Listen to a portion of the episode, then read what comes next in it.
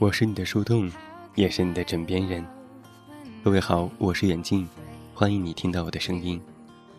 收听更多无损音质版节目，查看电阅及文稿，你都可以来到我的公众微信平台“远近零四一二”，或者是在公众号内搜索我的名字“这么远那么近”进行关注，期待你的到来。昨天我们提到了《鬼怪》这部韩剧，我在说。它本身就是有一种神奇的力量，能让各位的少女心爆棚。看一部韩剧，换一个老公。而最近大火的三部韩剧当中，其中有两部就是跨越的题材。一部是跨越种族的人鱼和人类的爱情故事，一部是跨越了年龄的九百多岁的鬼怪大叔和十九岁的萝莉鬼怪新娘的爱情故事。你是否也期待一场跨越式的爱情呢？有时候我们也这样问：为什么我们对这些跨越题材的爱情故事百看不厌呢？一边说着套路不现实，一边又看得津津有味。曾经许多跨越题材的剧情，引发了火热一时的追剧狂潮。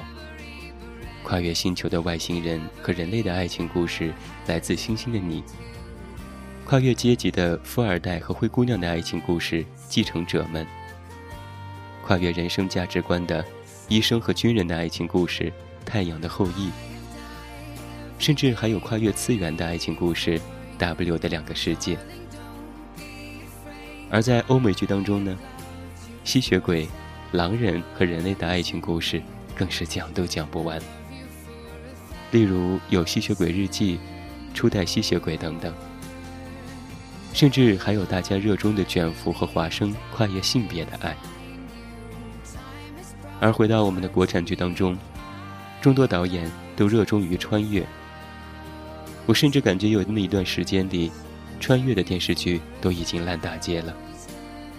小说、电影一言不合就穿越，即便都是一样的套路，一样的剧情，但是老老少少们，都还是看得津津有味。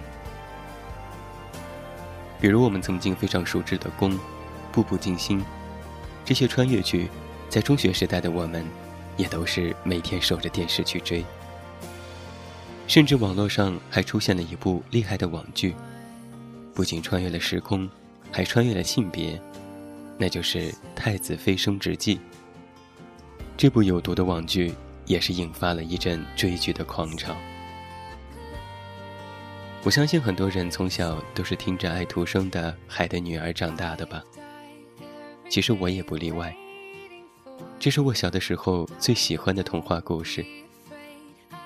迪士尼当中关于小美人鱼的电影，我也不止看过几百遍了。那个时候最心爱的，就是这一张张关于美人鱼电影的碟片。在几年前电台的《陪你到零点》节目当中。我也曾经讲过一个关于美人鱼的故事，故事的名字叫做《海灵之情》。那时的我曾经在深夜里，默默听了无数遍这个美好的童话故事。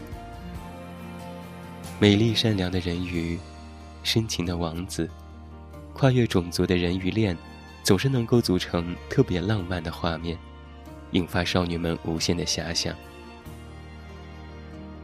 后来上了初中，《暮光之城》系列又成了爱做白日梦少女们的心头爱。苍白高贵、英俊的吸血鬼少年，和普通平凡的人类少女的爱情。我们甚至也幻想着，自己什么时候也来一场这样跨越种族的浪漫爱情，遇见一个无所不能的吸血鬼。而看着《夜访吸血鬼》当中。阿汤哥和皮特的绅士美颜默默舔屏。那在前不久当中，国内上映的票房大卖的电影《你的名字》，其实讲的也是一个跨越的爱情故事。少男少女跨越了时空，交换了身体，并在这个过程当中渐渐喜欢上了对方。这部美好的电影吸引人的，不只是每一帧都可以拿来当壁纸的画面。还有那些让人憧憬的、能够跨越一切的奇妙爱情。有句话曾经是这样说的：“少女情怀总是诗。”那些美好浪漫、充满玄幻色彩的爱情，是少女们的向往。而对于这些跨越的爱情故事，少女们从来都是难以抗拒。她们期待自己的生命当中，也能够出现一个拥有超能力的小鲜肉少年，或是温暖治愈的大叔。期待着自己的爱情玄幻浪漫，期待着白日梦里不可思议的一切。都会出现在现实生活当中。可能是我们每一个人的心底，都认为爱情是这个世界上能够跨越一切的存在。无论是时间、年龄、距离、种族、次元、性别，爱情能够跨越世间的一切阻碍。我们都渴望这么一个会为了你。冲破重重的阻碍来到你身边的人，也渴望自己在爱情当中，也曾努力，也曾勇敢。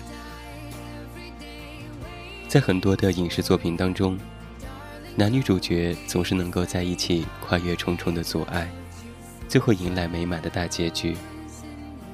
我们何尝不也希望自己的爱情，在经历重重的困难之后，迎来童话般的幸福生活呢？其实爱情啊，就是这么奇妙。只要相爱，两个人就在一起，跨越一切看似不可能的阻碍。那你，是否也期待一场跨越式的爱情呢？